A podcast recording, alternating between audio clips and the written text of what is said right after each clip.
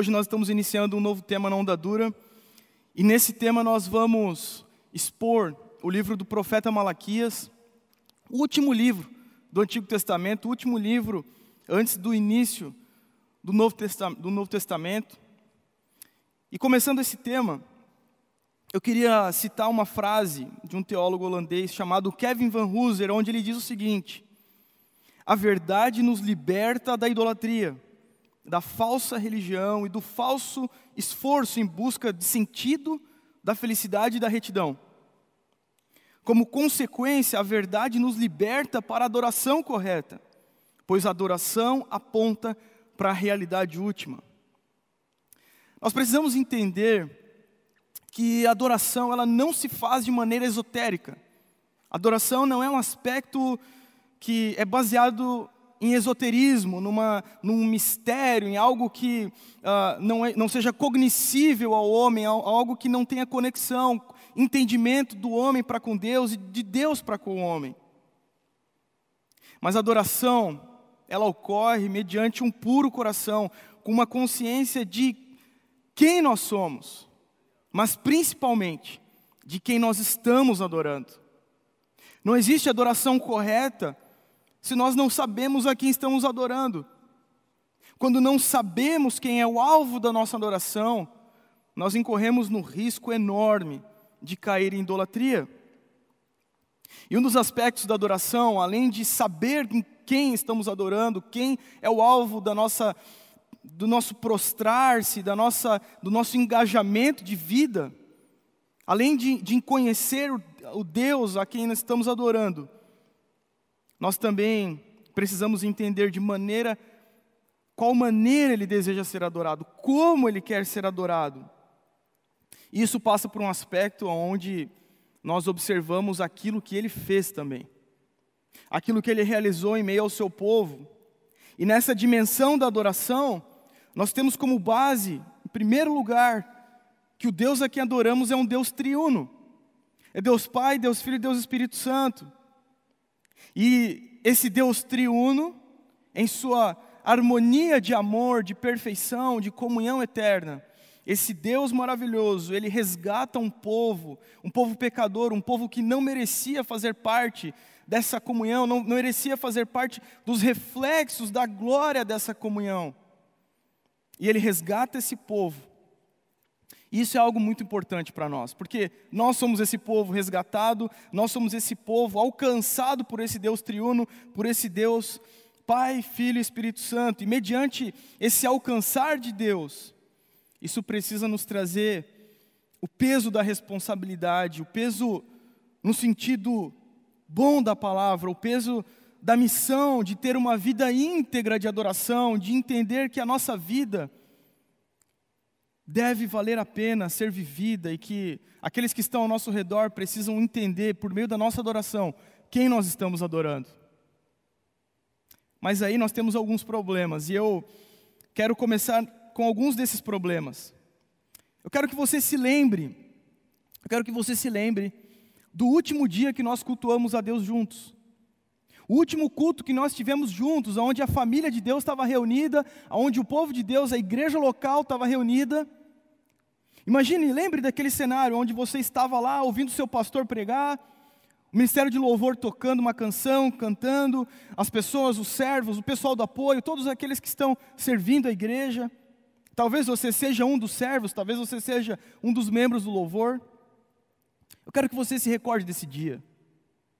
Eu quero que você memorize esse momento, o último dia que você cultuou, cultuou a Deus. E mediante a essa memorização que você fez, eu quero te fazer duas perguntas. De que maneira você adorou a Deus naquele dia? Com que coração você entregou a Deus a sua adoração? Você valorizou o aspecto do fato de que você estava naquele lugar, de que você estava com a família de Deus, de que você fazia parte do corpo de Cristo por causa de um sacrifício no qual você não merecia ter recebido? Será que havia entendimento da sua parte de que Deus havia escolhido você, de que Deus havia te amado e te colocado naquele lugar, e por causa disso você deve prestar um culto a Deus? Será que a sua adoração estava manchada com o seu pecado, com a sua pecaminosidade, com a sua obstinação? Será que ela não estava manchada por um relaxo, por um desleixo diante da presença gloriosa de Deus? E aí, uma outra pergunta que eu te faço mediante isso: você deu a Deus o que Deus queria ou o que você quis dar a Ele? Muitos de nós têm a mania de dizer que basta um coração sincero. Ora, se você com um coração sincero me der uma camisa do Palmeiras, eu não vou gostar do presente. Obviamente que é uma comparação muito desigual, mas Deus de igual forma, Ele tem uma maneira de ser adorado, Ele estabelece uma forma de ser adorado. E não é de qualquer jeito, não é de qualquer maneira. Por isso, hoje nós iniciamos a exposição de Malaquias, capítulo 1, versículo 1 ao 14. Abra sua Bíblia lá em Malaquias, capítulo 1, do versículo do verso de número 1 ao verso de número 14. A Bíblia diz o seguinte: Palavra do Senhor contra Israel por intermédio de Malaquias. Eu sempre vos amei, diz o Senhor mas vós perguntais: de que maneira nos tem amado? Por acaso não era Esaú, irmão de Jacó? Diz o Senhor. No entanto, amei Jacó e rejeitei Esaú. Fiz dos seus montes uma desolação e dei sua herança aos chacais do deserto. Ainda que Edom diga: estamos arruinados, mas voltaremos e reconstruiremos as ruínas. O Senhor dos exércitos diz assim: eles reconstruirão, mas eu demolirei serão chamados terra da maldade, povo contra quem o Senhor está irado para sempre. E com os olhos verei e direi: O Senhor é grande, até mesmo além das fronteiras de Israel. O filho honra o pai e o servo o seu senhor. Se eu sou o pai, onde está a minha honra?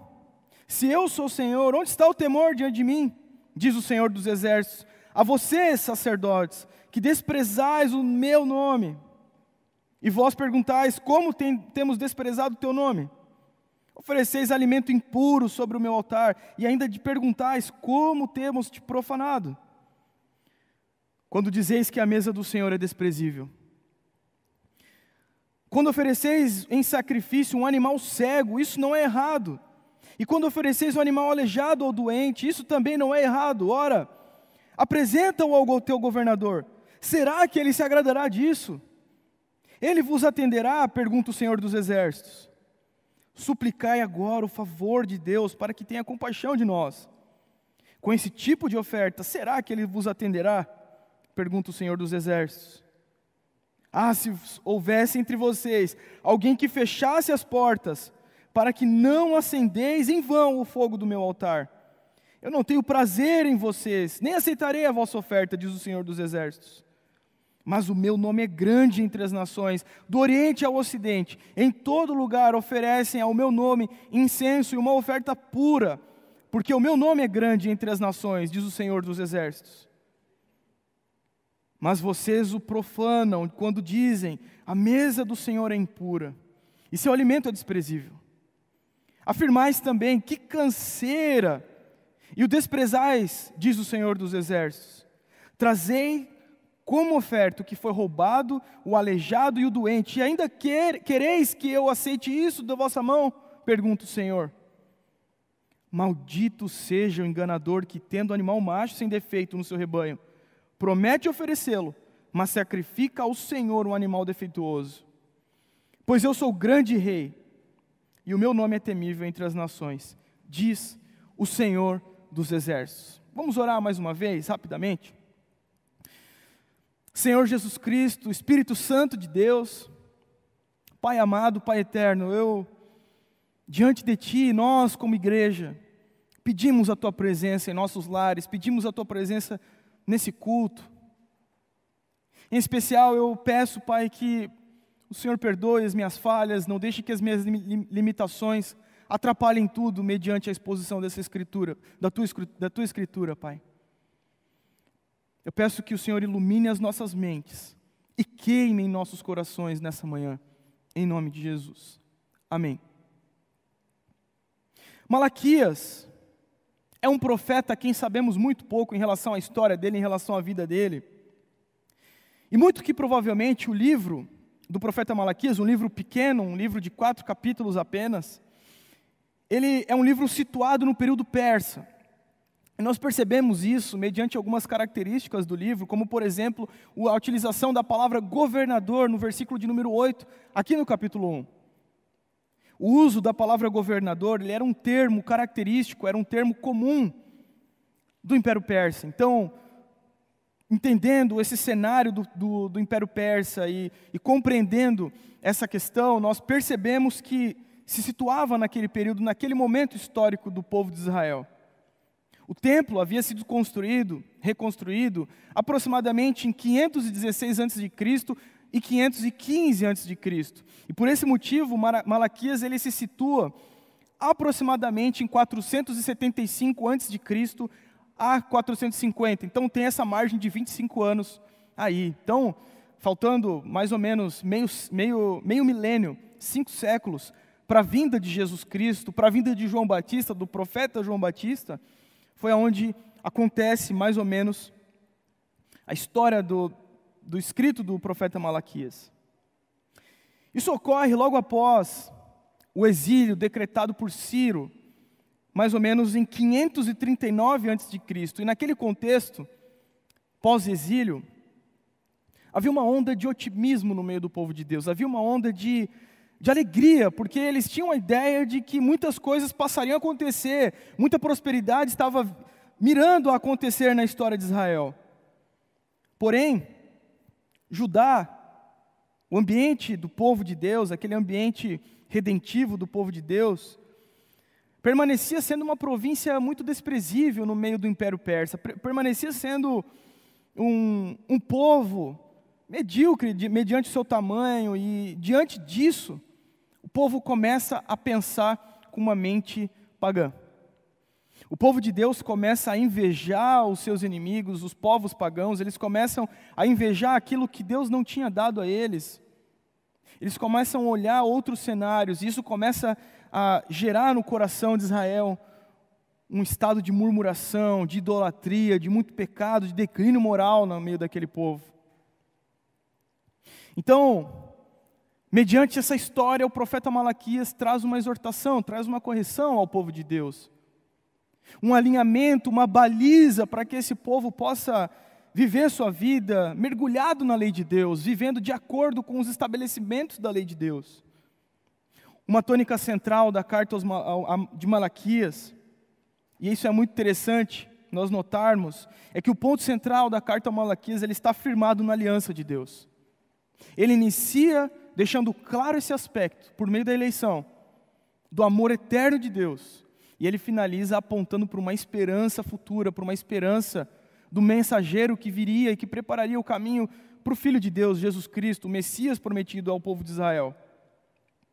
Por isso, nós não podemos perder de vista durante esse tema a exposição dessa, desse livro, desse livro maravilhoso de Malaquias. Geralmente Alguns aí conhecem o livro de Malaquias por um outro contexto, muitas vezes mal utilizado. Mas existem lições valiosas para nós e a gente precisa se atentar a esses aspectos. Então, nós não podemos perder de vista a aliança de Deus com o seu povo durante a exposição desse livro. E aqui, no capítulo 1, do versículo 1 ao 14, nós já notamos essas características. O verso de número 1 diz o seguinte: A palavra do Senhor contra Israel por meio de Malaquias. Olha só que interessante começa, talvez de uma maneira agressiva. Talvez você leia esse texto e diga: caraca, contra Israel. A palavra de Deus contra o seu povo, contra os seus eleitos, contra os seus filhos, como assim? Talvez muitos de nós estão acostumados com uma pregação para ursinhos carinhosos. Estamos acostumados com palavras que somente dão ênfase aos nossos prazeres mundanos, dão ênfase aos nossos, é, aos nossos domínios pecaminosos. Talvez você está acostumado a ter uma massagem no seu ego, mas não é disso que se trata as Escrituras, não é disso que se trata a palavra de Deus. Deus revela seu amor por meio da sua graça, da sua justiça, e por muitos momentos você vai notar que o amor de Deus ele é revelado ao seu povo, dando um estralo na mente do povo, dizendo: Ei, presta atenção. Abre os seus olhos, seu cabeça de bagre. Perceba que você está indo por um caminho totalmente errado. E aqui eu quero fazer uma, uma colocação, extra exposição. Tome cuidado com quem prega mensagens que somente te afaga, cara. Somente fala, maquia as escrituras. Durante essa exposição, durante esse tema, nós vamos falar um pouco sobre isso, mas preste bem atenção como Deus fala e como Satanás fala. Porque Deus, por muitos momentos, mediante o seu amor, Ele sim nos traz palavra contra as nossas atitudes, contra o nosso comportamento, contra a maneira como estamos procedendo. E aqui inicia o livro do profeta Malaquias dizendo: a palavra do Senhor contra Israel, contra o seu povo amado, por intermédio do mensageiro Malaquias. E é interessante porque nós notamos que profeta fala por meio da palavra. Como diz aqui, a palavra do Senhor. O profeta ele não fala o que ele quer falar, mas ele fala o que Deus fala, ele fala o que Deus diz. Nos nossos dias, longe de nós sermos profetas, como Malaquias era um profeta. Longe de nós sermos, estamos muito longe, nossa categoria está muito abaixo do profeta Malaquias. Mas quando nós passamos a expor para o povo de Deus alguma coisa, quando nós passamos a expor para o povo de Deus alguma direção, nós precisamos estar restritos à palavra santa de Deus, que é as Escrituras, que é a Bíblia. Deus se comunica por meio de Sua palavra, é cognoscível, ou seja, é entendível. Nós compreendemos, nós entendemos o que Deus está falando, e Ele fala por meio da Sua palavra, e Ele usa mensageiros. E olha só que interessante, Ele usa mensageiros que são fiéis, e isso eu percebo muito no livro do profeta Malaquias. São fiéis à mensagem que eles estão carregando. Não apresentar simplesmente um currículo pessoal. Você não vê Malaquias expondo seu currículo pessoal, mas expondo a mensagem, exaltando a glória de Deus. Quantos de nós, quando vai se referir, vai conversar com o povo de Deus, vai falar alguma coisa, gasta mais goma, gasta mais tinta, gasta mais tempo falando de nós mesmos, ao, ao, mesmos, ao invés da palavra que Deus tem para o seu povo, ao invés da palavra que Deus quer tratar o seu povo. A palavra que dignifica Deus, que exalta a glória de Deus, que exalta a justiça de Deus, que exalta a graça de Deus. O profeta Malaquias ele tinha compromisso com a palavra, ele tinha compromisso com a glória de Deus. Não era um compromisso consigo, o profeta ele pouco se importa para a sua vida. A vida do profeta já não tem valor algum para si mesmo. Mas ele precisa anunciar a mensagem, precisa anunciar aquilo que Deus tem, para que a glória de Deus seja exaltada por meio da Sua palavra. Por isso, quando nós falamos, quando o profeta Malaquias falou, a glória de Deus ficou evidente. Não a glória do profeta, mas a glória de Deus. E Deus diz algo muito interessante. Após o profeta Malaquias dizer que existe uma palavra contra Israel, Deus começa dizendo algo que nós não podemos perder de vista. Deus diz o seguinte: Eu sempre vos amei, diz o Senhor. Eu sempre vos amei, sempre, sempre, de eternidade em eternidade. Eu os conhecia, como diz lá em Romanos capítulo 8, eu já conhecia de antemão. Já existia um aspecto de, de, de amor, de afeto, de afeição de Deus pelo seu povo, por aqueles que eram alvos do seu amor, alvo da sua obra de salvação, alvo, alvo da, da sua glória manifesta por meio do melhor presente que nós recebemos, o Filho amado do Senhor, Jesus Cristo. E Deus afirma esse amor por Israel de maneira eterna. Não é um amor baseado em humor, no humor do dia, não é um amor baseado nas nossas obras, não é um amor baseado em compreensões totalmente frívolas, frágeis. Era um amor baseado no caráter santo de Deus, na palavra firme de Deus, naquela palavra que ele prometeu e que ele cumpriu e que ele cumpre e continua cumprindo durante o decorrer da história. E é interessante porque assim que Deus afirma, eu sempre vos amei, diz o Senhor, o povo tem a arrogância de perguntar: a, a ousadia de perguntar: de que maneira nos tem amado? Sabe por que, que o povo pergunta isso? Porque o povo não percebeu que o maior presente, a maior evidência do amor de Deus era a presença dele no meio deles.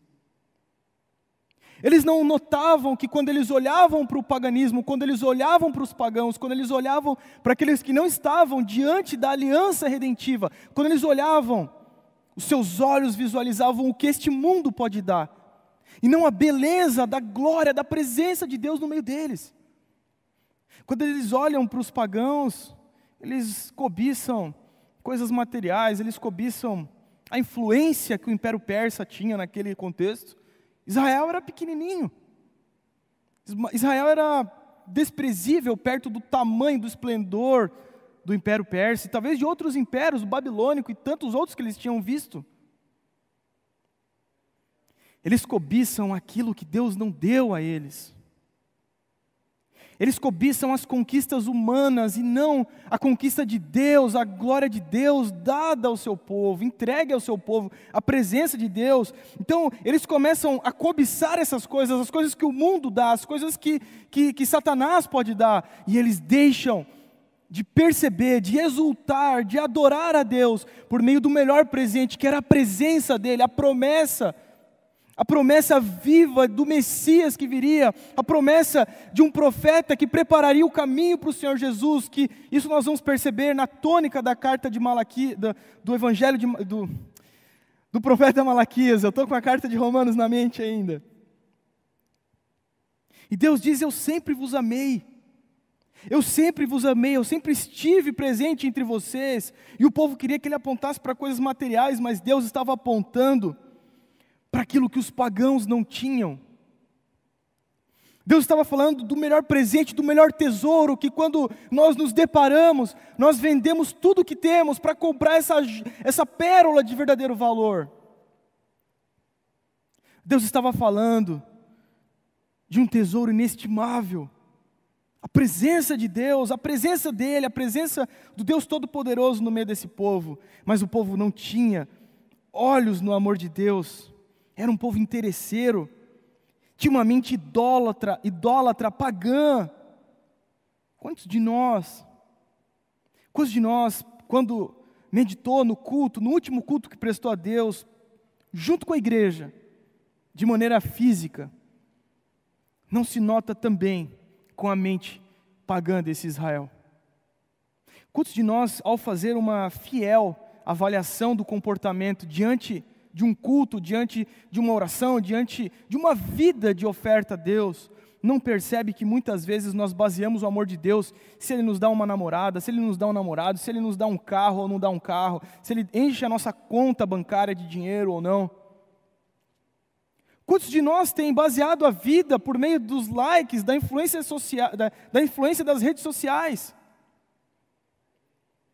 Quantos de nós têm um humor alterado mediante aquilo que acontece em algo tão superficial, que é a nossa aparência nas mídias sociais? Quantos de nós per perde a essência de observar a presença nítida de Deus no nosso meio, aquilo que Ele já fez, aquilo que Ele já construiu nas nossas vidas, a graça concedida a homens pecadores como eu como você, pessoas que não mereciam. Quantos de nós deixa de dizer Obrigado, Senhor.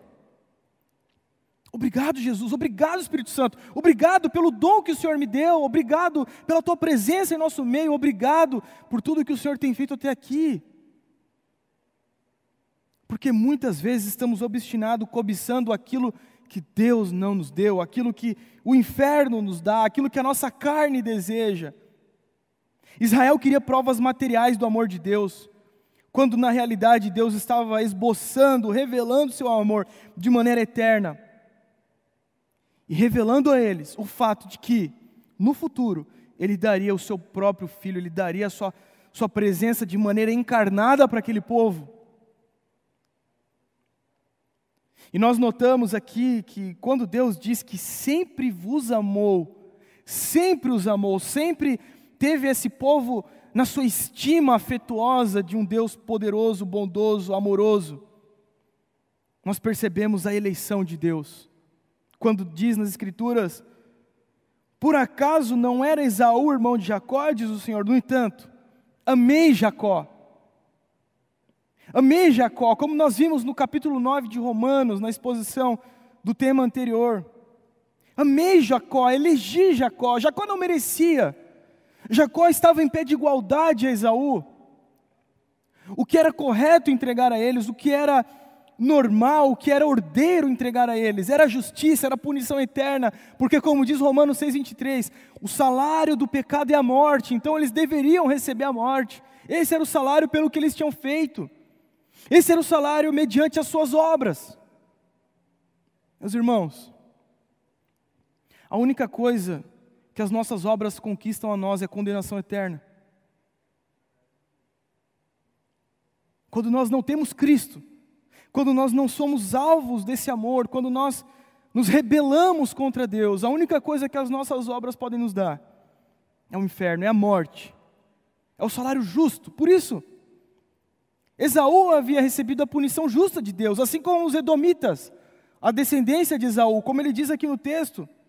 Ainda que Edom diga estamos arruinados, mas voltaremos reconstruiremos as ruínas. O Senhor dos Exércitos diz assim: Eles reconstruirão, mas eu demolirei.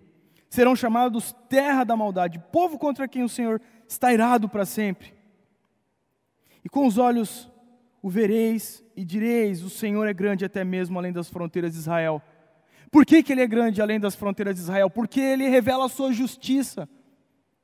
Porque por meio da condenação de Esaú, por meio da condenação dos Edomitas, por meio da destruição que Deus faz diante desses obstinados, rebeldes, pecadores, a sua glória é revelada por meio da sua justiça.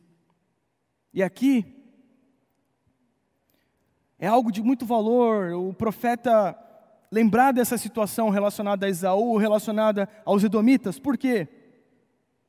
Porque os edomitas, como descendência de Esaú, eles haviam se alegrado com a destruição de Jerusalém. Quando Jerusalém é destruída, esse povo idólatra, esse povo pagão, esse povo arrogante, rebelde, obstinado nas suas maldades, zomba do povo de Deus, zomba de Jerusalém. Lá no Salmo 137, versículo de número 7, nós percebemos isso.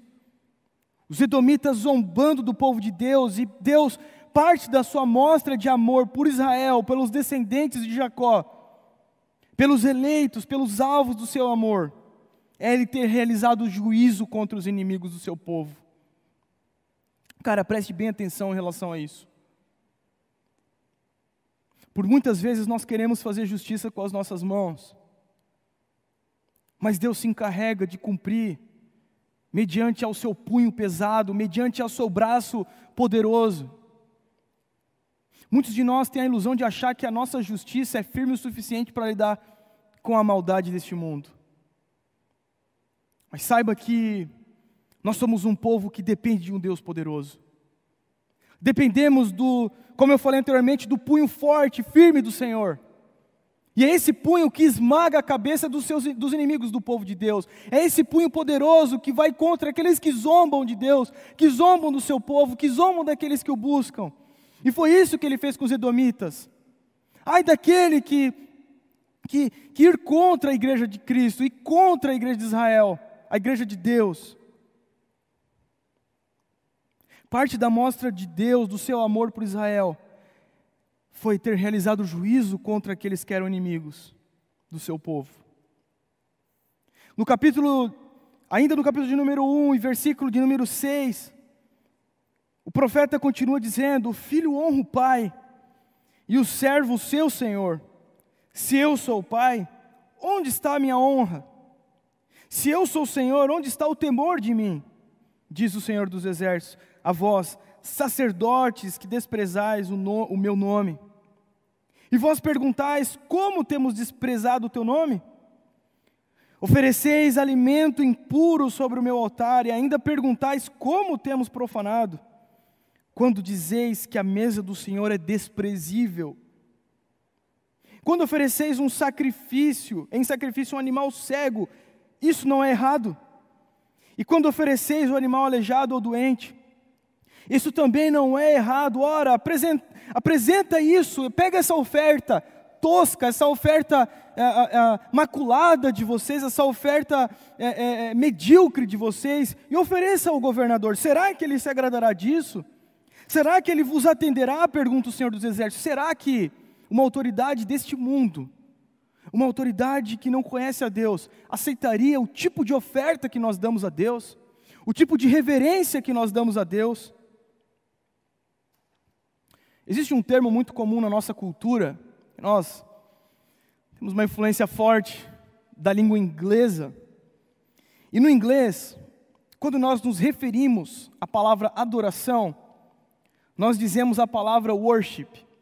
A palavra worship é uma palavra utilizada para se referir à adoração. E no inglês arcaico, a palavra worship ela é uma junção e o seu início, worth, a palavra worth, não sei se eu estou falando certo. A palavra worth, ela se refere no inglês arcaico a uma pessoa de valor. A palavra que inicia esse, essa, essa, esse vocábulo worship, a palavra worth, ela, ela se refere a alguém de valor, a uma pessoa de grande valor. Alguém que vale a pena gastar tempo, alguém que vale a pena é, exultar, exultar, alguém que vale a pena olhar. Alguém que vale a pena se engajar, entregar a vida. Então, quando nós adoramos, quando nós estamos adorando a Deus mediante as nossas ofertas, ao nosso estilo de vida, nós estamos reconhecendo e celebrando o valor de Deus. A palavra em inglês no worship tem uma, uma, uma, uma conotação muito interessante. E quando nós reconhecemos o valor de Deus, quando nós celebramos o valor de Deus, nós precisamos atentar a dois detalhes. Primeiro, quem Deus é? Quem Deus é? Não há adoração correta sem conhecer a quem estamos adorando. Nós podemos estar adorando o Deus Sol, nós podemos estar adorando o Deus Planta, nós podemos estar adorando o Deus mais adorado deste século, nós mesmos. Quem Deus é? Para você adorar a Deus, você precisa reconhecer o valor de Deus, você precisa celebrar o valor de Deus. Quem Deus é? Quem Deus é? Quem as Escrituras dizem que Deus é? E mediante a exposição de Malaquias, o que nós percebemos é que Deus é aquele de quem flui amor pelos seus eleitos, aquele por meio de quem flui a solução para o pecador, a salvação para o imundo, a restauração do caído. Deus é aquele que é justo, que aniquila os inimigos do seu povo. Deus é aquele que não coloca o pecado debaixo do tapete. Deus é aquele que trata o pecado de frente, de, da maneira que deve ser tratada. Esse é o nosso Deus, esse é o alvo da nossa adoração. Um Deus triuno, um Deus harmonioso, um Deus perfeito, um Deus eterno. Um Deus que não precisava de nós, porque Ele era completo em si mesmo.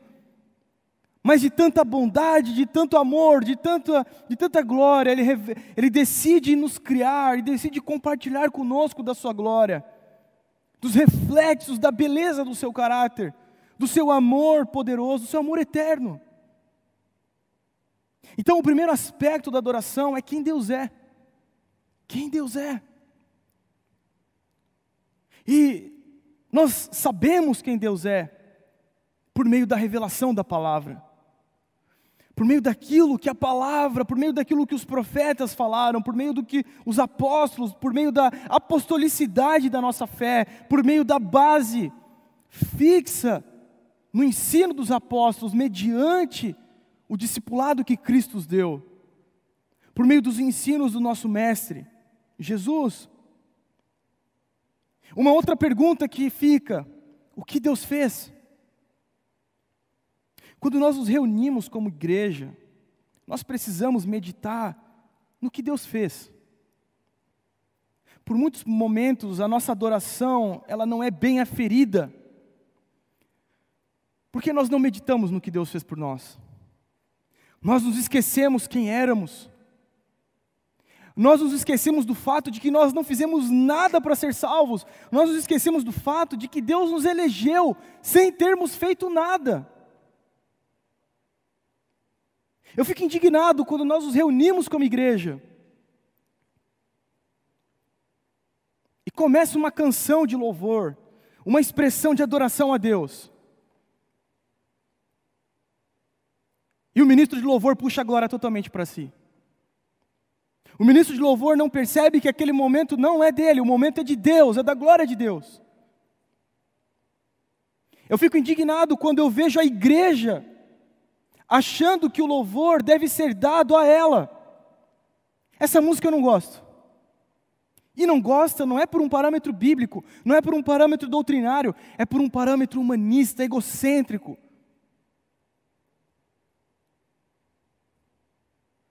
Nós precisamos entender o que é o culto da igreja de Cristo, o que nós estamos fazendo quando nós nos reunimos como igreja. O momento da exposição da Escritura, estarmos glorificando o nome de Deus, estarmos exaltando o nome do nosso Deus. Sabe, muitas pessoas, muitas igrejas, muitos pastores, muitos líderes acham que o povo rebelde ele se converte por meio de um conforto físico, por meio de, de um aspecto confortável no culto. Sabe o que leva o povo a se converter? A palavra de Deus. E o que muitas vezes constrange o incrédulo é olhar para o povo de Deus e ver quem eles estão adorando, olhar e falar assim: meu Deus, o que, que eles estão fazendo? Quanta paixão, quanta exultação diante de Deus. Deus, por muitas vezes, é revelado por meio da nossa adoração aos incrédulos, por meio daquilo que nós estamos declarando diante da Sua palavra pregada, diante da Sua palavra declarada no culto. Nós muitas vezes invejamos aquilo que muito semelhante Israel invejou artifícios pecaminosos, artifícios humanos. É glorioso termos um espaço como esse para fazer um culto, mas não é isso que leva o incrédulo à salvação. Deus não precisa disso. Deus não precisa de tecnologia. O incrédulo necessita ouvir a palavra de Deus. Nem que nós fizéssemos isso na rua, cara, na rua. O que deve expressar no meio do povo de Deus é um culto apaixonado por Deus, é um culto que nos faz ficar constrangidos diante daquilo que Ele é e daquilo que Ele fez. O povo de Israel tinha se esquecido do que Deus tinha feito. Eles tinham deixado de lado o amor eletivo de Deus, a eleição graciosa de Deus. Eles tinham esquecido de tantos inimigos que haviam sido aniquilados, destruídos pela mão firme e poderosa do nosso poderoso Deus. Sabe, muitas vezes nós adoramos a Deus da maneira que nos é conveniente, cara. Se eu fosse um marido para minha esposa da maneira que me é conveniente, meu Deus, meu casamento já tinha sido destruído. E sabe por que, que eu não sou um marido? Procuro ser, porque erro demais em relação a isso. De maneira conveniente, porque eu amo minha esposa. Porque eu amo ela. E muitos de nós adoram a Deus de maneira que é conveniente a si, e não da maneira que é conveniente a Deus, a glória de Deus, porque não ama a Deus? Porque não tem um coração que flui de uma gratidão, de olhar a glória de Deus, a presença de Deus. Sabe, muitas pessoas adoram a Deus como se estivesse fazendo uma barganha, como se estivesse fazendo uma troca. Deus, eu te dou isso para que tu me dê, para que tu possa me dar isso. Eu vou para a igreja para achar uma esposa, eu vou para a igreja para achar um marido. Eu vou para a igreja para simplesmente me incluir num grupo. Não, cara. Não. Você não ganhou simplesmente um professor, você ganhou um pastor que vai te conduzir mediante a Escritura, mediante a palavra de Deus. E por muitas vezes esse pastor, assim como Malaquias, vai ter que te dar uma palavra dura no coração, como essa que nós estamos tendo hoje. Nós precisamos aferir a nossa adoração, de maneira que Deus seja glorificado. Esses homens, eles davam coisas desonrosas a Deus, eles entregavam sacrifícios de animais cegos, as sobras, os restos. Eles ofereciam, animais aleijados, doentes. eles não ousavam, e aqui também existe uma exortação aos pastores, mas semana que vem a pancadaria vai rolar com os pastores, fica tranquilo. Os sacerdotes tratavam os líderes civis, os governadores do povo pagão, com mais honra do que o próprio Deus, que fez eles serem quem eles eram, que deu as promessas, que deu as alianças, os patriarcas, a promessa do Messias que viria. A questão é que a oferta medíocre deles revelava a desonra, o coração perverso. E sabe, cara, toda adoração flui daquilo que está no nosso coração. Seja um compromisso com a glória de Deus, seja uma gratidão com aquilo que Deus fez, ou seja motivos totalmente espúrios, motivos totalmente carnais, motivos totalmente frívolos. Nós tornamos a adoração um show. Nós a tornamos a, nós, nós, nós tornamos a, a, adoração uma rede social, onde nós mostramos a aparência, mas o coração distante de Deus, entregamos os restos, entregamos aquilo que não custa a nós, aquilo que não, não dói, aquilo que, que não, não trata um desapego da nossa parte. Sabe, nossa adoração é claramente idólatra, como aqueles homens que não percebem o amor de Deus, que não percebem a presença do glorioso Deus. E esse glorioso Deus, ainda assim, insiste em mandar um profeta para mostrar a eles e dizer: meu povo, povo a quem eu amei eternamente, povo a quem eu guardei durante toda a sua história ainda há muita coisa para acontecer. Ainda há muita glória para acontecer, ainda há muita coisa. Mas vocês precisam ajeitar o coração de vocês. Não é do jeito de vocês, é do meu jeito. É do jeito do glorioso Deus, é do jeito do poderoso Deus, do Deus triuno, do Deus trino. E no versículo de número 10 em diante, para que nós encerremos, ele diz: Ah, se houvesse entre vocês alguém que fechasse as portas, para que não acendesseis em vão o fogo do meu altar. Eu não tenho prazer em vocês, nem aceitarei vossa oferta, assim diz o Senhor dos Exércitos. Mas o meu nome é grande entre as nações, do Oriente ao Ocidente, e em todo lugar oferecem ao meu nome incenso e uma oferta pura, porque o meu nome é grande entre as nações, diz o Senhor dos Exércitos. Observe as ênfases no Senhor dos Exércitos repetidamente, enfatizando um Deus que derrotou mal, homens maus, povos maus, povos que oprimiam o seu povo. Esse é o Senhor dos Exércitos, o Deus que vai na frente, provendo cura, provendo segurança para o seu povo.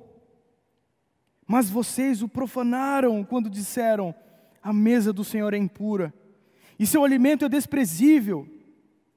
Afirmais também que canseira, e o desprezais, diz o Senhor dos Exércitos, trazeis como oferta o que foi roubado, e o aleijado e o doente, e ainda quereis que eu aceite isso de vossa mão, pergunta o Senhor. Olhe, olhe bem a, a petulância desse povo, a falta de respeito, a falta de, de, de reverência diante do Deus, do Senhor dos Exércitos. Eles entregavam ofertas roubadas. Ofertas fruto, que eram fruto de atitudes pagãs.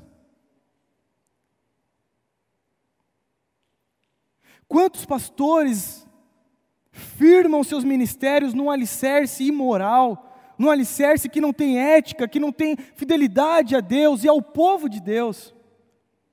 Será que Deus aceita isso? Será que toda igreja é igreja? Será que todo pastor é pastor? Será que todo crente é crente?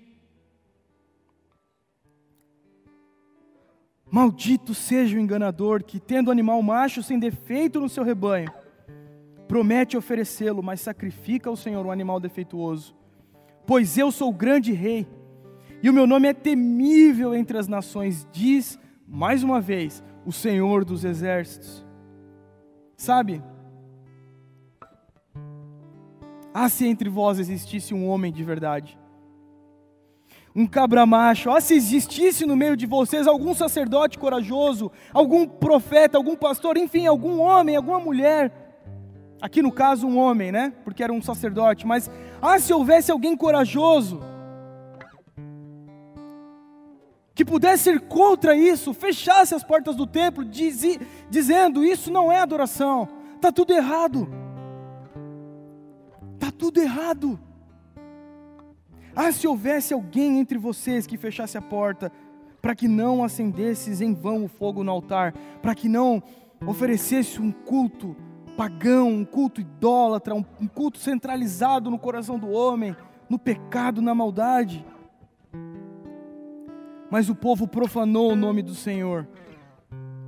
Nós notamos aqui no, nesse início, nesse primeiro sermão, nós vamos continuar entendendo isso no decorrer desse tempo, que o povo profanou a Deus por meio de três atitudes, por meio de três práticas. Primeiro, por meio do desdém do Senhor. Eles desdenharam de Deus. Quando eles reverenciam o governador em detrimento do Deus Santo, como diz no versículo de número 8, Ora, Deus está falando dos sacrifícios, né? Dos sacrifícios impuros, dos animais cegos que eles ofereceram. E Deus pergunta: ora, vocês apresentariam isso ao governador? Será que vocês pegariam essa oferta entregariam ao governador? Entregariam a um pagão, a uma autoridade desse mundo? Aqui é uma pergunta retórica, porque certamente eles não ofereceriam. Certamente eles não dariam os restos ao governo, ao governador. Quantos de nós, cara, luta por partidos políticos, luta por políticos, mas não prega o evangelho, não anuncia a glória de Deus, o Cristo crucificado, a glória de Deus manifesta por meio da cruz. Nesse tempo de crise política, uma das coisas que um pastor tem que lidar é refrigerar os ânimos da igreja. Porque muitos gastam mais tempo falando de política do que da glória de Deus, cara. Entregam um culto à política, idolatram. E eu não estou dizendo que nós não devemos ter participação, percepção, mas, cara, não dedique o melhor da sua vida a isso. Não dedique o melhor da sua vida a, homens desse mundo. Não desdenhe do Senhor, mas reverencie o Senhor Jesus Cristo. Reverencie o Espírito Santo, a presença de Deus no nosso meio. A segunda, o segundo aspecto no qual esse povo profanou o Senhor foi por meio da apatia. Olha só o que eles dizem no versículo 13, esses de agora. Afirmais também, Deus diz, que canseira e o desprezais, diz o Senhor dos Exércitos. Olha a preguiça, a vadiagem, a vasilhagem desses caras, era um bando de vasilha. Quantos de nós oferecemos restos a um Deus Santo? Quantos de nós somos medíocres na entrega das nossas vidas? Diante de um Deus amoroso, de um Deus glorioso, de um Deus poderoso, somos vadios espiritualmente falando, somos preguiçosos na nossa adoração, temos canseira de nos dedicar a Deus, de perder uma noite de adoração, de perder uma noite para orar, a interceder pelos pastores, pelos líderes da igreja. Quantos pastores são preguiçosos em relação a isso? Não se esmeram no entendimento das Escrituras, no entendimento da palavra, para dar ao povo o melhor que Deus tem a dar, que não são as nossas opiniões, os nossos testemunhos pessoais, mas a palavra de Deus. A palavra de Deus. Quantos de nós têm preguiça de manifestar a glória de Deus por meio da Sua palavra? Preguiça de nos dedicar àquilo que rende glórias a Deus não conseguimos por muitas vezes assistir uma transmissão de um culto inteiro.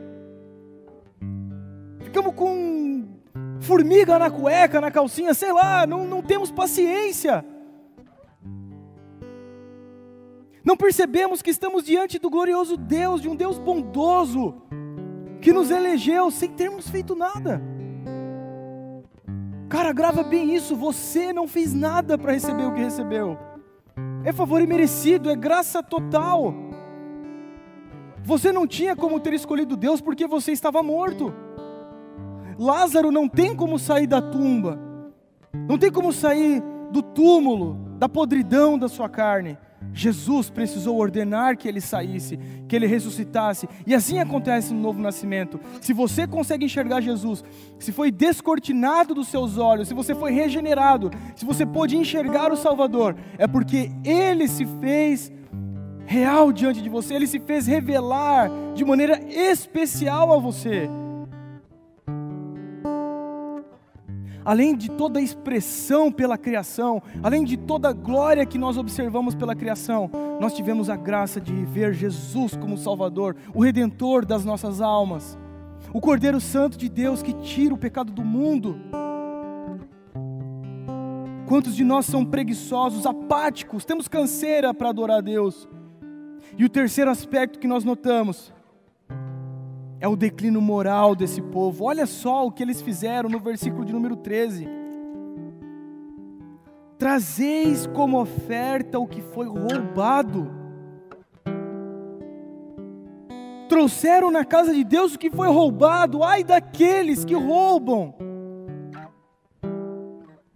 Ai daqueles que fazem mau uso das suas ofertas. Ai daqueles que trazem ofertas impuras. Ai daqueles que usam de caminhos sujos, maculados para adorar a Deus, para plantar igreja, para ser pastor, para ser líder, para ser o que for. Ai daqueles, nós não podemos ser caídos dessa forma, nós não podemos trazer uma oferta suja, porque nós estamos entregando a um Deus santo, a um Deus puro.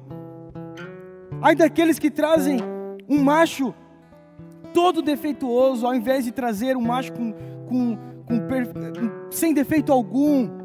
Ai daqueles que oferecem a Deus o que querem e não o que Deus quer, não o que Deus pede, não o que Deus estabelece. Sabe, sabe, meus irmãos, nós não podemos perder de vista o início desse sermão, onde diz: Sempre vos amei, sempre vos amei, sempre, sempre, sempre vos amei, até quando vocês não me amavam, até quando vocês eram obstinados contra mim. Sempre amei vocês, os conheci de eternidade em eternidade. Não podemos perder de vista que Deus se revela por meio de um amor eterno. O plano da manifestação do seu amor e justiça em Cristo Jesus já estava eternamente estabelecido e decretado. Sabe, esse povo não adorou a Deus da maneira que deveria esse povo não percebeu quem eles estavam adorando, que era o Deus de Israel, o Deus Santo, o Deus poderoso, o Deus triuno, o Deus gracioso, justo. E eles não se atentaram ao que Deus tinha feito. Eles se esqueceram dos edomitas, eles se esqueceram do faraó, eles se esqueceram de tantas coisas, da liberdade do cativeiro. Eles se esqueceram daquilo que Deus fez e quantos de nós não têm se esquecido? Talvez você tenha se esquecido daquilo que Deus fez em você, cara. Talvez você olha porque você não tem um carro, porque você não tem algum bem material, coisas que qualquer pagão pode ter, qualquer ímpio pode ter. E você cobiça se esquecendo de que a melhor coisa que você poderia ter, o tudo de Deus para nós, Jesus Cristo, você passa despercebido diante dessa beleza, diante desse tesouro de real valor, dessa pérola de real valor. Por isso, eu convido a se arrepender diante de Deus pela maneira como você tem adorado a Ele, não percebendo a glória que Ele tem. Sabe, não entregue a Deus uma oferta, negligenciando o sangue puro de Jesus, cara. Porque nós, diferente desse contexto, sabemos o que ocorreu na nova aliança, nós sabemos o clímax da história de redenção desse povo, nós sabemos, nós vimos, nós presenciamos, nós conhecemos o Cristo crucificado e ressurreto no terceiro dia, e que prometeu que vai voltar para nos resgatar de, e, definitivamente. Por isso eu quero orar com você. Não perca de vista quem você adora, a quem você entrega as suas ofertas, a quem você entrega a sua vida, o seu coração, a sua dedicação, o seu engajamento. Vamos orar. Senhor Jesus Cristo, eu peço ao Senhor, eu clamo a Ti, meu Pai, tem misericórdia de nós, perdoa o Teu povo, Deus, perdoa aqueles que adoram por fins maldosos, por objetivos espuros, motivos que não têm, não têm fixação na Sua glória, não têm compromisso com a Sua glória, Pai. Nos perdoe, Pai, pelos momentos em que buscamos a glória para nós mesmos e não para Ti. Perdoe os pastores, Pai, que entregam ofertas sujas diante do Teu altar. Perdoa os ministros de louvor que não cantam para Ti, mas cantam para ser aplaudidos. Perdoa o teu povo que idolatra, o teu povo que quer um culto para si e não para o Senhor. Perdoe aqueles que entregam seus dízimos e as suas ofertas para serem ricos e não para exultar diante da tua glória, não para ser gratos por meio daquilo que o Senhor já fez, e não para entregar como uma oferta de adoração, pelo fato de que são salvos para poder fazer isso livremente. Pai, nos perdoa, perdoa a tua igreja amada. Todos aqueles que estão assistindo nesse momento, Espírito Santo, visita com a tua presença, toque os corações, arranca o perdido da perdição, arranca o idólatra da idolatria e nos coloca mirados diante da Sua glória, meu Deus. É o que eu te peço, em nome de Jesus. Amém.